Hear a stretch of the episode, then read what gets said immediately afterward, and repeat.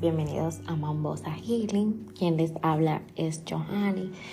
Y básicamente es, este es mi primer podcast, literal, este es mi primer podcast porque yo quiero poner ahí quién es Johanny. Muchos me conocen, pocos me conocen. ¿Quién es Johanny Elizabeth Ramírez Zorrilla? bueno, ¿por dónde comienzo? Johanny Elizabeth Ramírez Zorrilla. Mira, yo soy de El Ingenio Consuelo, San Pedro de Macorís, República Dominicana, donde me crié la mayor parte de mi adolescencia, creo que hasta los 11, 12 años por ahí, eh, donde tuve y tengo buenas memorias, estudié en la Escuela Divina Providencia. ¿Quién era Johanny en ese tiempo? En ese tiempo Johanny era una niña que mucha gente no la soportaban. Porque incluso doy ese, ese como ese pensar cuando alguien me conoce por primera vez me ven y me ven como, como que soy prepotente, como que soy creída, no, para nada. Ese es como mi caparazón, esa soy yo por fuera.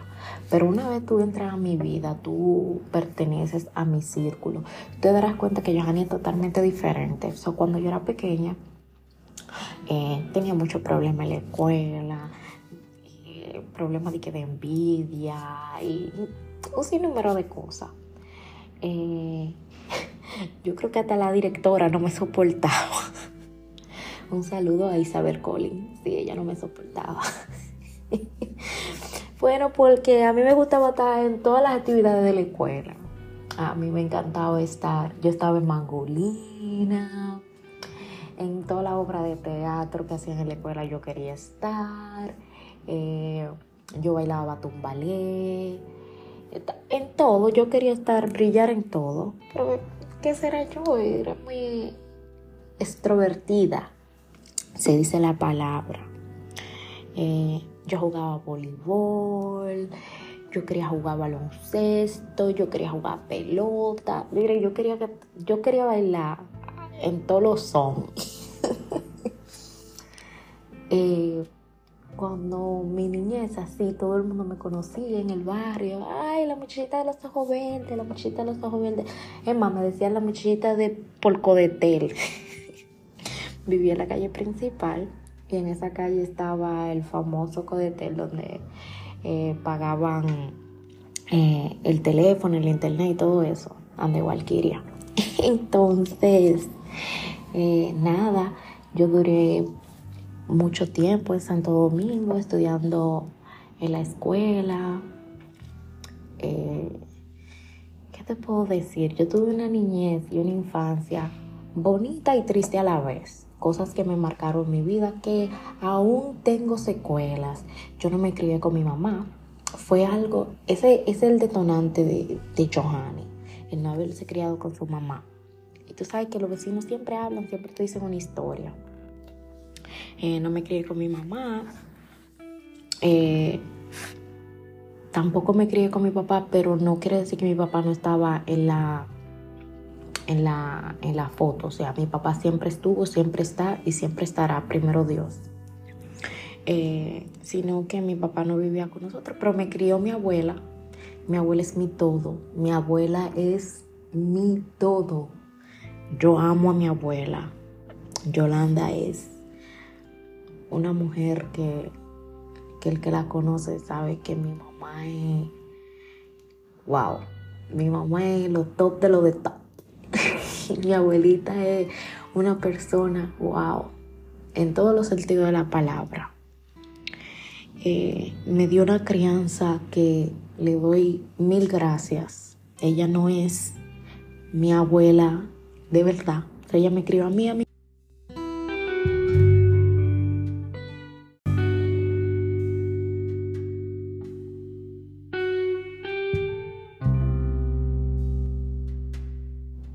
Ella me crió a mí y a mi papá.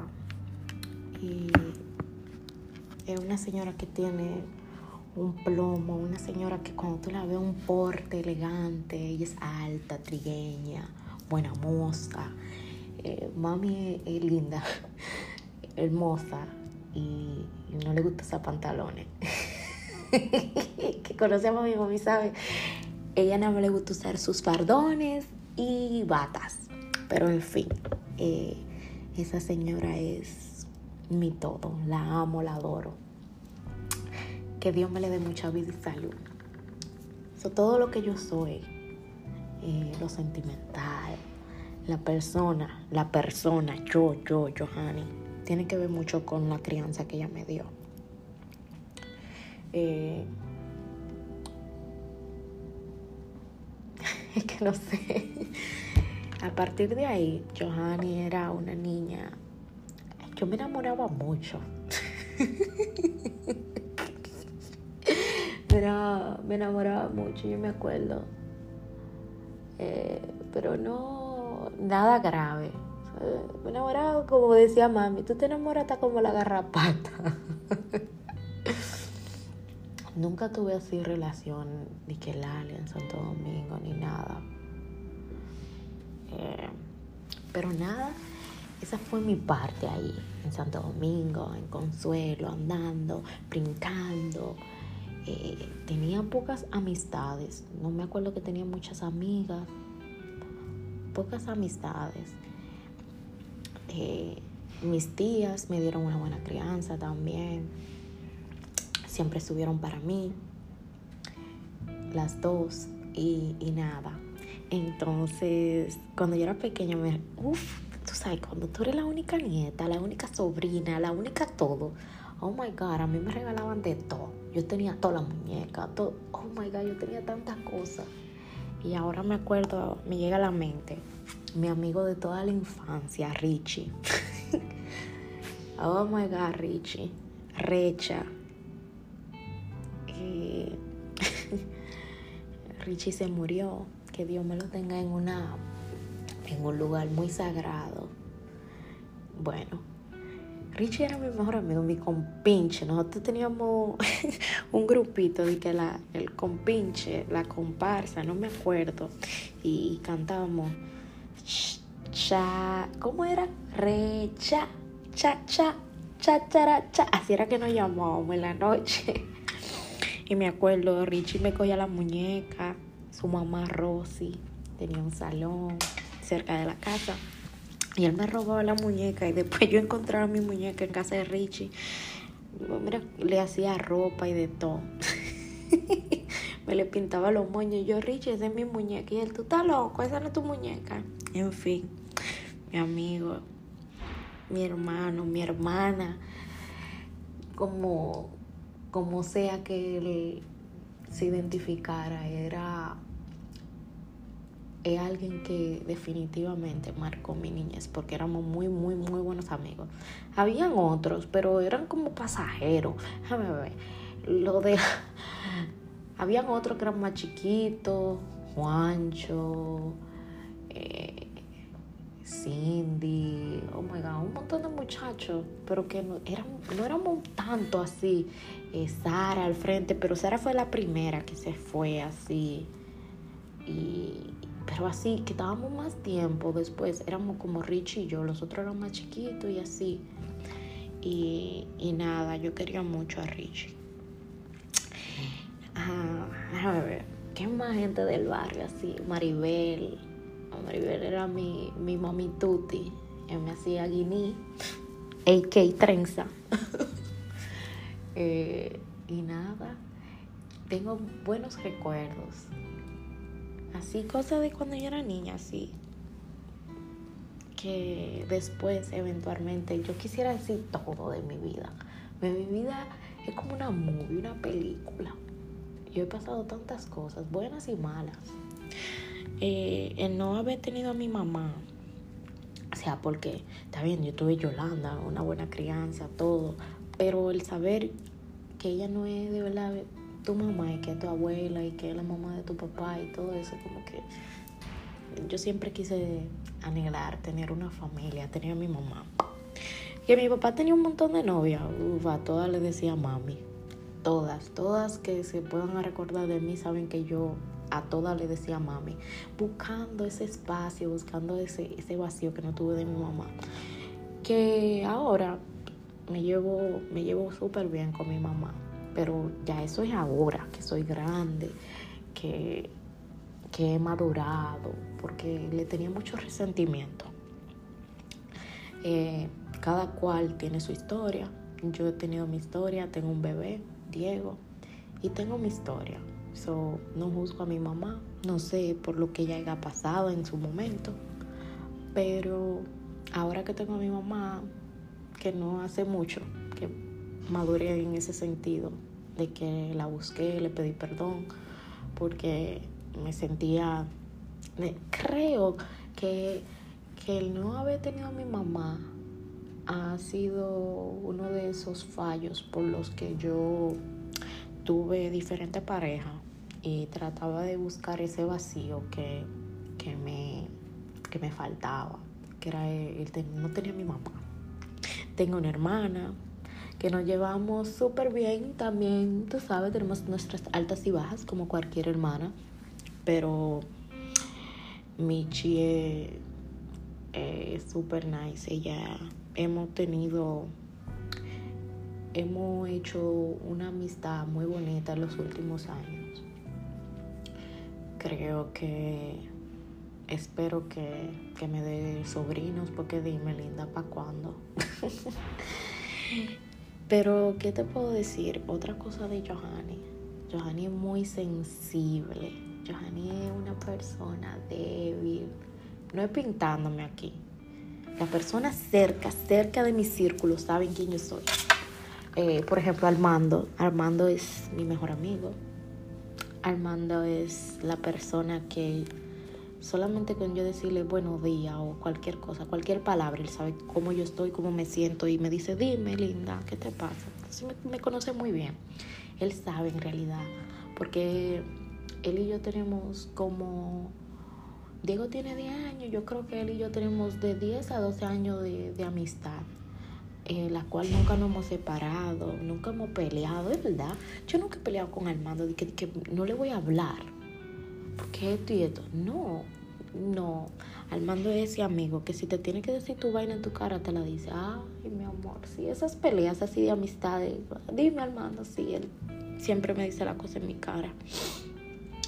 Eh, yo, él sabe quién soy en realidad. Creo que es la persona que más me conoce en realidad. Creo que él es la persona que me conoce, a quien yo siempre acudo cuando me siento súper mal. Eh, yo soy de esa persona que nunca le digo ni a mi mamá, ni a mi papá, ni a mi abuela cómo me siento, si estoy pasando algo. Prefiero, prefiero no atormentar a mi familia. Soy de esas personas que sí, yo he tenido depresiones feas, difíciles, eh, han pasado muchas cosas por mi vida que prefiero no acordarme, no hablar. Sí, me en su debido momento, cuando llegue, cuando yo sane, cuando yo crea que es el tiempo, hablaré de ellas. Son cosas que me marcaron de pequeña. Eh, pero no me gusta hablar mentira. Mentira la detesto, odio el mentiroso, no me gusta hablar mentira. Yo si tengo que decir algo, lo digo, aunque le duela a la persona, no me gusta hablar mentira. Eh, soy una persona que me entrego. Cuando yo estoy enamorada, uff, me entrego a ciega. Le creo a la persona todo lo que dice indiscutiblemente sí, no es la realidad, aunque crea yo en mi otra, en mi mente que yo sé, pero más allá que es mentira, trato de ver que sí es verdad, buscando otra vez ese vacío. Creo que hay muchas mujeres que se van a identificar conmigo, que no se han criado ni con su mamá ni con su papá, que a veces buscamos en un hombre el vacío que, que nuestros padres pues no tuvieron ahí pero cada padre tiene su situación, cada ser humano tiene su indiferencia, sus situaciones, sus altas, sus bajas. Y ahora es que yo entiendo, como yo soy, que no me gusta decirle las cosas a mi familia para no atormentarlos, que puede ser, mi mamá tuvo su, tú sabes, su situación y por eso pues no tuvo en la foto. Y no la juzgo. En un momento sí, lo hice bastante. Eh, le tenía como rencor, resentimiento. Yo decía que por qué, que porque ella no me quería, que por qué, que, que, yo hice. Pero hay cosas de, de adulto cuando tú eres chiquito que no se saben. Eh, solamente mi papá, ellos, cuando yo era pequeño, saben qué pasó. Nunca le he preguntado a mi abuela. No sé por qué. Es que mi abuela también es muy seria. Nunca le he preguntado así qué pasó ni nada. Solamente sé que yo vivo con la parte de mi papá desde que tengo 32 días de nacida y más nada. De la familia de mi mamá, sí. Ahora conozco a unos cuantos, pero así cuando yo era pequeña, mi tío Jay, loco el Jay. Jay pasaba por ahí y me decía, yo soy tu tío, y yo lo miraba y yo, este loco. Pero después sí, supe que era mi tío y cada vez que pasaba por ahí yo, tía, me traía helado y cosas así. Super nice. Eh, ¿Qué te puedo decir? Es que yo tengo tantas cosas para decir. Pero así de mi niñez pequeña, no, no puedo decir nada malo. Simplemente a los ocho años me marcó mucho que mi papá tuvo preso eso ya tú sabes. Él sabe que no tengo a mi mamá y que mi papá está preso y que no fue mi familia que me lo dijo. Porque tú sabes, yo era muy apegada a mi papá, mi familia no me lo dijo. Y aunque él estuviera preso, mi papá siempre llamaba como normal. Eh, pero en la escuela comenzaron los bullying. En la escuela comenzó el bullying. Sí, en la escuela me hacían mucho bullying. No solamente por antes de, de, mi papá, de que mi papá cayó preso, eh, me hacían bullying porque yo era chata, que no tenía narga. No, yo era. Ya ustedes saben, sí, yo era Bob Esponja. En la escuela me llamaban Bob Esponja, me llevaban de la escuela hasta mi casa cantándome, haciéndome pila de bullying. Eh, que eso me afectó, sí, pero no al grado de los otros temas. Por ejemplo, que comenzaron a decirme que mi papá estaba preso por droga y cosas así. Hay niños que son bien cruel, pero no creo que son los niños. A veces son los papás que comienzan a hablar para que le llegue a, los amiguitos. Y hay niños que son bien crueles. Y me acuerdo que sí, me llevaban hasta la casa cantándome eso y me decían que mi papá estaba preso por droga y todo eso. Y un día yo, yo llorando así, me acuerdo, yo me daba contra la pared porque yo no entendía que por qué mi papá tenía que estar preso. Eh, me daban así esa depresión bien fea, bien mal. Y yo le decía a mi mamá que me dijera que dónde estaba mi papá, que me dijeran ya la verdad. Hasta que me la confirmaron y, y fue bien triste. Sabe que mi papá estaba preso y todo eso. Pero yo amo a mi pimpollo, yo amo a mi papá, mi papá soy su única hija y amo mucho a mi papá. Discúlpenme. No veo a mi papá desde que tengo, creo que 12, 12 años. Y, y es algo que me ha dolido mucho porque no es que no nos queremos ver, sino circunstancias de la vida. Mi papá vive en Argentina, y amo mucho a mi papá. Le cuento mucho mis cosas ahora. Le cuento mis proyectos, mis cosas. A veces no le cuento mis cosas así cuando tengo mucha depresión. Este, yo luego de que viví en Santo Domingo, cuando mi papá lo soltaron, eh, que lo deportaron para Santo Domingo. Ahí fue que comencé a tener una relación con mi papá. No era la que la mejor, o sea, ya mi papá era un poquito muy estricto, pero me imagino que él era así porque mi abuelo era súper estricto.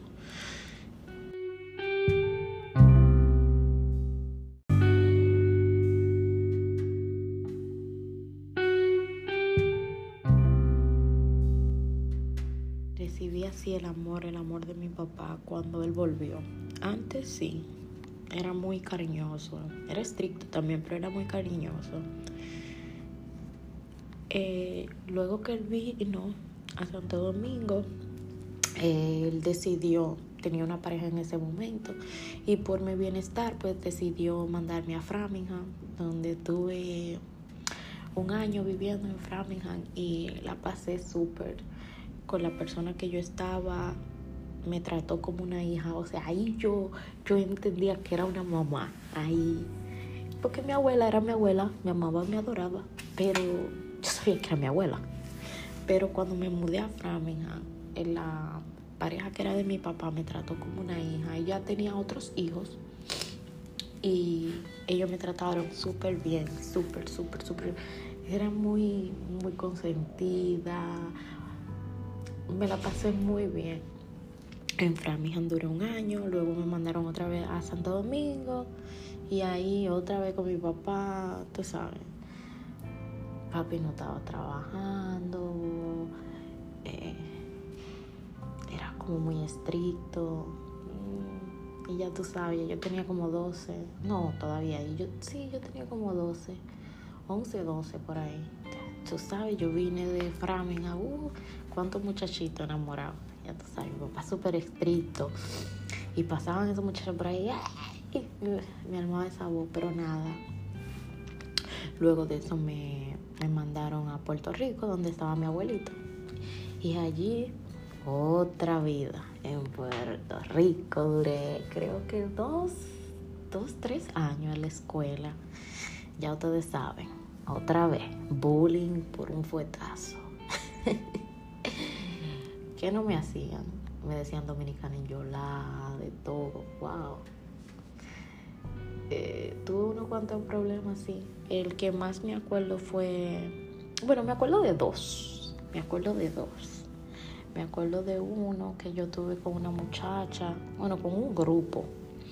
Me acuerdo que yo tenía unos zapatos, no sé de dónde yo llevé esos zapatos. Yo creo que yo los llevé de Santo Domingo. Eran como unos zapatos, una chancleta que habían de moda en Santo Domingo. Ustedes se acuerdan que tenían como mucho hoyito y tenían como una florestita y estaban esa vaina como de moda. Bueno, yo tenía unos tenis de eso y esos zapatos se usaban sin media. Ah, bueno, pues se cogieron conmigo. Me decían de todo. Me cayeron entre seis, seis mujeres para mí sola. Sí eh, nada, me dieron durísimo. Seis mujeres para mí sola, pero yo sé que había una abajo. Supuestamente yo no sé, de que, yo le, No sé si fue que le rompí una cotilla. No me acuerdo bien. Yo sé que eso fue hasta el tribunal, señores. Y había una maestra, porque eh, sí puedo decir que yo en cada escuela que tuve me destaqué yo tenía muy buenas notas. Y cuando yo estaba en Puerto Rico, yo estaba en cuadro de honor, igual que en Santo Domingo, yo tuve un cuadro de honor. O sea, yo tenía siempre unas calificaciones eh, excelentes. Pero me gustaba hablar mucho en el salón. Entonces, esta maestra, que era como una sustituta ella, era como maestra, pero era, no era una maestra fija. Esta maestra eh, ella me la iban a votar porque ella se metió. Ella se metió en el, en el, en el lío a, quitarme todas esas mujeres de encima. Entonces, en ese, en ese, ¿cómo te explico? En ese trayecto de esa pelea, eh, creo que la maestra le dio a alguien. Y entonces eh, también la maestra la votaron. Me dolió mucho porque ella me quería bastante. Yo me doy a querer de, de muchas personas cuando llegan a conocerme y sufrí mucho en Puerto Rico en ese sentido de lo bullying. Me decían muchas cosas. Eh, después peleé con una amiga, que ella era mi amiga, mi amor, Frima. ella era mi amiga. Y no sé, peleamos porque yo, yo me acuerdo, yo junté dinero para comprar un Sony Ericsson, nunca se me olvidó, un Sony Ericsson pequeño, negro con verde. Y mi amor, yo compré mi celular sabes, yo junté pila de dinero, yo le quitaba dinero a toda la familia para ese celular y ajuntaba y ajuntaba y ajuntaba. Y nada, llegó el momento de tener mi teléfono, mi amor, y estaba yo en el, en el salón enseñándole mi teléfono a todos los muchachos. Y yo me acuerdo, no era ATT en ese tiempo, no, yo creo que era Singular, algo así se llamaba la compañía. Y enseñándole, y dice Free Marie, que ¿y esta? Oye, ya tiene teléfono, Miss. uno se ríe ahora de cosas que uno hizo cuando era muchacho. Y esta. y yo le dije, dime, está, está picada porque no tiene teléfono. Algo así, no me acuerdo. Y nada, ella me dijo, oye, cuando salga para afuera, te voy a dar, te voy a dar senda, qué sé yo qué, una barría. Ah, yo no sé. Llegamos al salón, creo que de inglés. Mi amor, cuando ella ven, ella me dijo algo y ella se paró. Y cuando ella venía a darme, yo le di este reempujón y nos fuimos ahí también. Fup, se peleó también ahí. No sé si me llevaron a la corte, yo no sé. En el, el final fue que yo estuve en esa escuela. Eh, yo me acuerdo, yo no me sacaba la ceja. y ese muchacho siempre se burlaba de mí. Muchacho, yo me traté de sacar la ceja yo mismo, me la llevé la dos. Mi amor, ¿y tú supiste que yo tuve que ir para la escuela todo ese tiempo, más bullying, con mis dos... Yo creo que fue una hija que me llevé sin querer.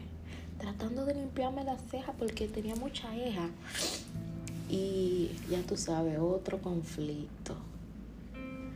Y nada, terminé en cuadro de honor en Puerto Rico y todo eso. Viene mi momento que me mudo para Loren. Para Loren me mudé y estuve en la high school.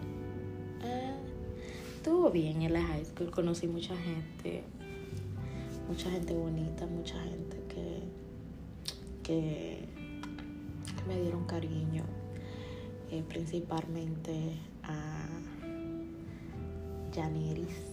Janiris fue una persona muy, muy cercana a mí en la escuela. Ella estaba en un grado mayor que yo. Y éramos muy amigas, incluso que la gente que eran de su, de su grado, o sea, yo nunca le caí bien a nadie. Yo no le caía bien a nadie. Mm, no sé, no sé. Yo nunca le caigo bien a nadie. No sé por qué. Yo nunca le caigo bien a nadie. Pero en fin. Eh, después pasó una situación y otras situaciones. En fin, no quiero hablar de esa. Esa es en específico, no quiero hablar. Eh, luego de eso me gradué de la high school y nada, me mudé a Nueva York. En el 2009 me, vine a Nueva York atrás de alguien que era mi pareja y nada, comencé a vivir con él. Es alguien que es mi mejor amigo, yo puedo decir también, mi amigo, mi todo, lo quiero muchísimo. Y ese es Diego, es el papá de Diego. Eh, nos llevamos súper bien no terminamos bien como pareja, pero tengo una relación muy bonita con él, muy cercana.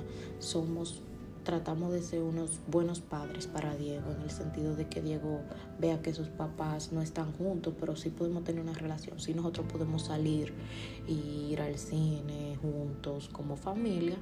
Eh, no tenemos que ser pareja, pero hacemos cosas entre familia.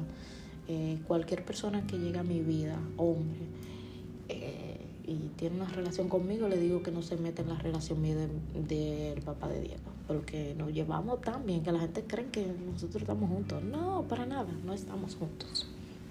Nos llevamos súper bien. Este, nada, creo que hasta ahí he dicho bastante. Mm, eh, creo que en otro episodio podré seguir hablando en detalle poco a poco de quién es Johanny Elizabeth Ramírez Zorrilla.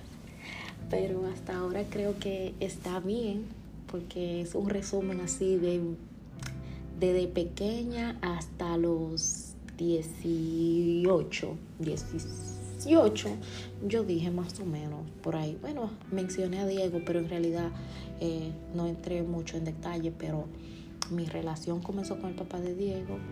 Eh, así como los 17, 18 por ahí. Ahí lo quiero dejar y creo que en el próximo segmento seguiré hablando de, de quién soy yo para después comenzar a debatir por qué entré en el mundo holístico, por qué estudié eh, medicina alternativa, cómo llegué a estudiar medicina alternativa, qué me llevó, cuál fue el, el detonante en mi vida, qué pasó antes de...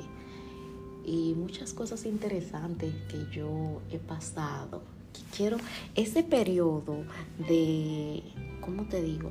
De detener a Diego hasta ahora ha sido intenso y largo y me gustaría profundizarlo todo, todo, todo, todo para que me puedan conocer en realidad. Mis cosas de mi niñez, sí hubieron cosas que me marcaron que no la voy a mencionar, que no la quiero mencionar, que puede ser en un episodio XY las mencione, pero ahora, ahora no las quiero mencionar. Pero sí, acuérdense que eh, de poco en poco la gallina se llena el buche y hubieron muchas situaciones que llevaron a, a lo que soy hoy.